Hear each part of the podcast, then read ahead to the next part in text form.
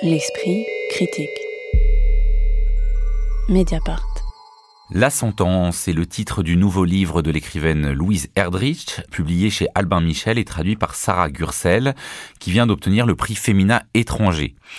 Cette sentence perd en français le double sens qu'elle possède en anglais, puisqu'il peut s'agir autant de la peine de prison auquel Touki, personnage principal et narratrice de l'ouvrage, a été condamné pour un recel de cadavres contenant de la cocaïne dans ses aisselles, que les phrases des livres que cette même Touki se met à vendre après avoir bénéficié d'une liberté conditionnelle dans une librairie de Minneapolis, spécialisée dans les cultures amérindiennes. En effet, comme son nom ne l'indique pas, Louise Erdrich est d'origine amérindienne, plus précisément descendante des Indiens Ojibwe, le troisième groupe autochtone nord-américain derrière les Cherokees et les Navajos. Elle constitue l'une des principales voix de cette culture amérindienne avec une vingtaine de romans à son actif et continue de tenir une librairie spécialisée dans les cultures amérindiennes à Minneapolis, dans laquelle se passe donc ce nouveau roman où elle apparaît elle-même d'ailleurs en filigrane. Erdrich est donc devenue hein, une voix de la communauté amérindienne, récompensée par des grands prix littéraires. Ça va du National Book Award pour Dans le silence du vent au prix Pulitzer pour Celui qui veille en 2021. Est-ce que euh, ce statut lui donne euh, une sorte de mission d'incarner une voix amérindienne? Et je dirais, la question qu'on peut se poser derrière, c'est est-ce que cette mission pèse ou au contraire catalyse son écriture? Ah non, la mission, je trouve, ne pèse... Euh, pas du tout, parce que c'est un livre très joueur, euh, pas du tout programmatique. C'est même le problème du livre, c'est qu'il est un peu chaotique. C'est pas un programme clair qui est en train d'être accompli. Je pense que c'est vraiment un livre euh, qui pour les amoureux de livres, pardon, c'est un peu cliché de le dire comme ça, mais il y a vraiment, euh, ça commence en fait par euh, un dictionnaire, ça finit par un dictionnaire, ça commence par un dictionnaire en prison, ça finit par un dictionnaire dont il est question dans une librairie, et entre les deux, ça raconte la vie en effet d'une femme amérindienne qui s'appelle Touki, aussi attachante que l'indique euh, son prénom, qui est hantée par la colonisation, mais surtout magnétisée par les livres. La narration est foisonnante, elle est foutraque. Moi, c'est pour ça que je me suis attachée, je crois, à ce livre, qui, euh, pour lequel j'éprouve vraiment beaucoup de tendresse. Mais comme on s'attache à un ami qui fait des blagues aux enterrements, euh, qui, qui, qui pleure en sablant le champagne, parce que ça fuse de partout, les dialogues jaillissent. Ils sont euh, toujours, je trouve, très inattendus. Vraiment, la manière de faire dialogue est inattendue. Ça n'arrête pas de se retourner euh, sur soi-même. Je suis pas certaine de ce que ça raconte euh, vraiment officiellement. Moi, je, je, me raconte quelque chose de ce que ça raconte, mais je trouve que c'est presque difficile d'en parler, en fait, à plusieurs. Mais entre les lignes, il m'a semblé, en tout cas, que c'était une déclaration de tendresse aux histoires, justement, tordues, aux phrases saillantes, aux livres qu'on s'échange sous le manteau, de tendresse, en fait, aux livres et à ceux qui qui vouent leur vie. Ce côté foutraque à l'image hein, de cette librairie euh, réelle et de fiction où les euh, piles de livres s'entassent et on peut dénicher un petit trésor euh, venu du passé. Lise Vajman, ça vous a embarqué euh, dans les allées de la librairie ou pas du tout? Oui, bah évidemment, nous, on est, on est des lecteurs, lectrices, euh, donc euh, on est très très consentants à être embarqués comme ça dans cette histoire d'une grande lectrice. Après, je, rejoins tout à fait Blandine sur l'idée que je disais du roman d'Andrea que c'était un medley, celui d'Erdrich c'est plutôt comme une, une bonne compilation maison. C'est quelqu'un qui vous a fait une cassette avec les chansons qu'il fredonne en ce moment. Ça commence comme un polar ou de la littérature euh, de bas-fond avec un vol de cadavres et un coup qui rate et qui envoie l'héroïne en prison. Et puis là, tout d'un coup, ah, bifurcation. Euh, les années de prison sont réduites à quelques pages. On passe au roman fantastique avec une histoire de fantôme. Tout ça dans un contexte de littérature autochtone, de personnages amérindiens qui discutent de, la qualité du riz sauvage ou de la beauté d'un tissage de perles et qui aussi, enfin, c'est pas euh, juste pour faire joli, hein, il est aussi beaucoup question de, ces peuples euh, réduits à la misère et, plongés socialement dans des états de, de déchéance. Et puis, à la fin du roman, il va y avoir un virage vers la chronique avec euh, l'assassinat de George Floyd, les mouvements de protestation Black Lives Matter, le Covid, le confinement. Donc on se promène dans, tout ça avec la figure tutélaire de l'autrice en arrière-fond, Louise Erdrich, qui apparaît comme personnage puisqu'elle a effectivement une librairie euh, de littérature, enfin spécialisée dans la littérature autochtone à Minneapolis, parfois on résiste un peu à la, fabrication enfin de, tout ça mais au fond moi ce qui m'a touché c'est c'est que c'est un roman en forme de consolation c'est-à-dire qu'au mmh. fond là où j'ai eu le sentiment que on peut se saisir des prix littéraires aussi pour se demander ce que ça raconte du monde. Et là, euh, le, là où le, roman d'Andrea me semble voilà juste du côté d'un optimisme un peu béat, un peu bizarre, euh, le roman de d'Erdrich fait de la littérature feel good, mais au sens dans la bonne littérature feel good pour moi. Alors peut-être un extrait de Consolation Foutraque, si c'est comme ça qu'on peut euh, définir le livre de Louise Erdrich. Là-bas, j'avais appris à lire avec une force proche de la folie.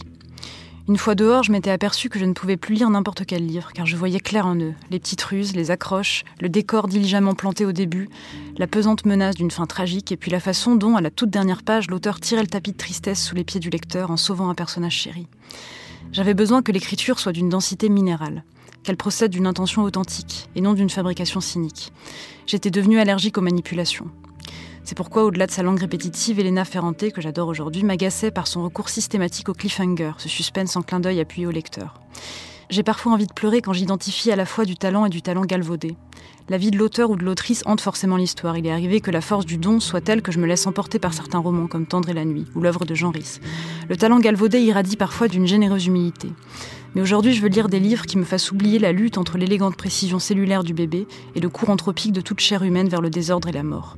Des livres qui me fassent oublier qu'une fois ramenés aux éléments qui nous composent, nous valons 1,43$. Alors l'extrait que vous venez de lire, Blandine Wrinkle, dit euh, quelque chose de ce livre qui peut être pris comme un grand conseil de lecture. Hein. Vous le disiez, ça se finit par la liste totalement partiale des livres préférés de Touki. Est-ce que bah, cet hymne hein, à la lecture et euh, cette manière vraiment d'assumer de, des conseils que donnerait quelqu'un dans une librairie au lecteur, ça produit quelque chose de beau ou de convenu?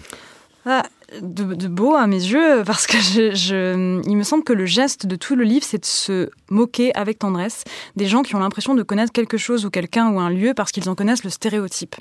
Et qu'en fait, ce serait peut-être ça, la littérature, chercher à échapper au stéréotype, à l'archétype auquel ressemblent les choses, les gens, les voilà.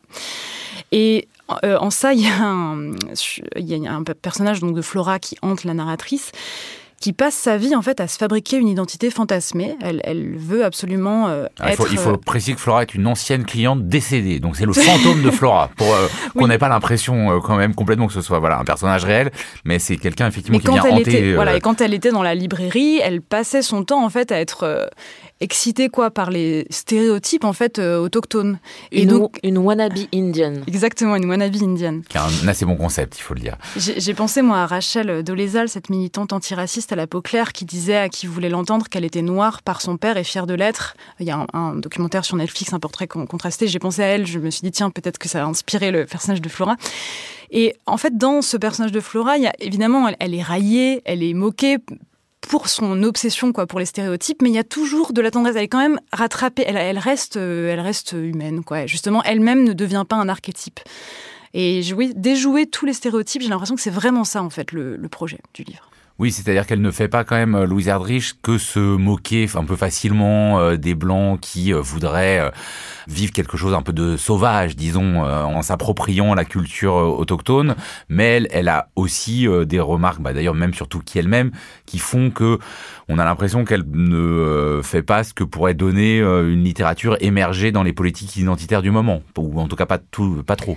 Non, oui, je suis tout à fait d'accord avec ce que vient de dire Blandine. J'y avais pas du tout pensé comme ça, mais je trouve ça très éclairant. Mais en effet, elle s'empare des clichés, mais sans les reconduire et en les déjouant. Et par ailleurs, il faut aussi préciser qu'elle s'empare aussi euh, de notre monde. Euh, euh, moi, il y a des moments très émouvants dans l'évocation des manifestations et des émeutes qui ont suivi la mort de George Floyd, par exemple. Simplement, au fond, j'ai eu le sentiment que c'était un roman qui était destiné à penser les Pour le coup, c'est un vrai roman, comme un, comme un vrai roman d'espoir, de rédemption, mais assez tendre. C'est-à-dire tout est finalement tout qui va s'en sortir, qui a quand même ex-toxico, euh, ex-prisonnière d'une assez longue peine quand même. Finalement, vous voulez dire que sociologiquement c'est un peu improbable euh, le sauvetage par les livres euh, d'une ancienne toxicomane d'un quartier pauvre de Minneapolis. Je vois pas au quoi, en, quoi je résisterais à ça, mais ça m'a touchée. Mais comme quelqu'un qui veut me réconforter, et je me suis euh, de la même manière, elle a un mari qui est un ancien policier qui s'appelle Pollux, qui s'appelle Pollux, et finalement l'amour marital va être retrouvé, l'amour filial est compliqué, mais finalement il va va finir par éclore. Bref, dans... mais avec des, des écorchures maintenues. bien sûr. C'est une littérature pas trop réparatrice. Non, pour moi, chacun garde quand même sa faille dans quoi, dans l'œil, dans le corps, dans. Enfin, elle, elle, est au fait quand même que le monde blesse. Mais absolument, c'est juste de même que tout le roman est, est fourré d'évocations de bons petits plats qui sont supposés nous faire saliver je me dis que c'est un roman qui s'inquiète du monde et qui veut nous. C'est pour ça que je parlais de roman de consolation, qui veut nous faire du bien, nous apporter du réconfort dans un monde qui part euh, en pièces, quoi. Et je, ne peux être que touchée par ce geste euh, tendre. J'ai l'impression que voilà, Louise Erdrich, c'est plus une toute jeune femme, et donc c'est une femme âgée qui vient nous nous tapoter gentiment la tête, euh, sans, sans en nous préparant des soupes, sans voilà, sans, nous mentir sur ce que sur l'état des lieux, mais qui essaye de nous apporter un, un moment de voilà, un, programme un peu bienveillant. Donc peut-être qu'une illustration de ça, ce serait le portrait de, de Pollux, le mari ex-policier. Difficile d'exprimer l'étendue de tout ce qui me lie à Pollux, dit-elle, la violence qu'il dégageait et qui faisait parfois que se sentant menacé, les gens l'attaquaient en premier, la douceur qu'il avait apprivoisée, sa quête d'équilibrage du monde, non par le droit ou la force, mais par le chant. La sentence signée Louise Erdrich, publiée chez Albin Michel et traduite par Sarah Gursel, vient d'obtenir le prix Féminin étranger. Merci beaucoup à toutes les deux. L'Esprit critique est un podcast proposé par Joseph Confavreux pour Mediapart, enregistré dans les studios de Gong aujourd'hui par Karen Beun et toujours réalisé par Samuel Hirsch.